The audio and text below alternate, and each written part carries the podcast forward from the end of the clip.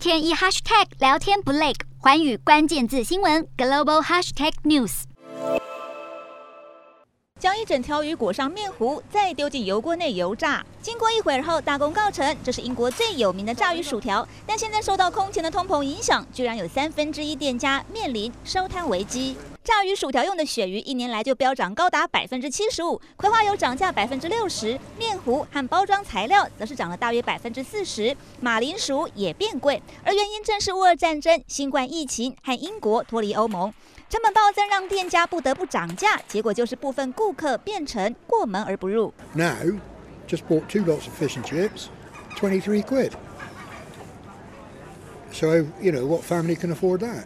英国四月通膨飙升到百分之九，创下四十年来新高，而且还是 G7 成员中通膨最严重的国家。而燃油价格攀升，也让捕鱼的成本增加。I'm worried about um, the fish and chip industry. I'm worried about my staff. I'm worried about my family. I'm worried about I'm, I'm worried about it every single day. I go home at 现在一份炸鱼薯条大概从一年前的八英镑涨到十一英镑，相当于台币四百多元，让英国这道国民美食价格变得越来越不亲民。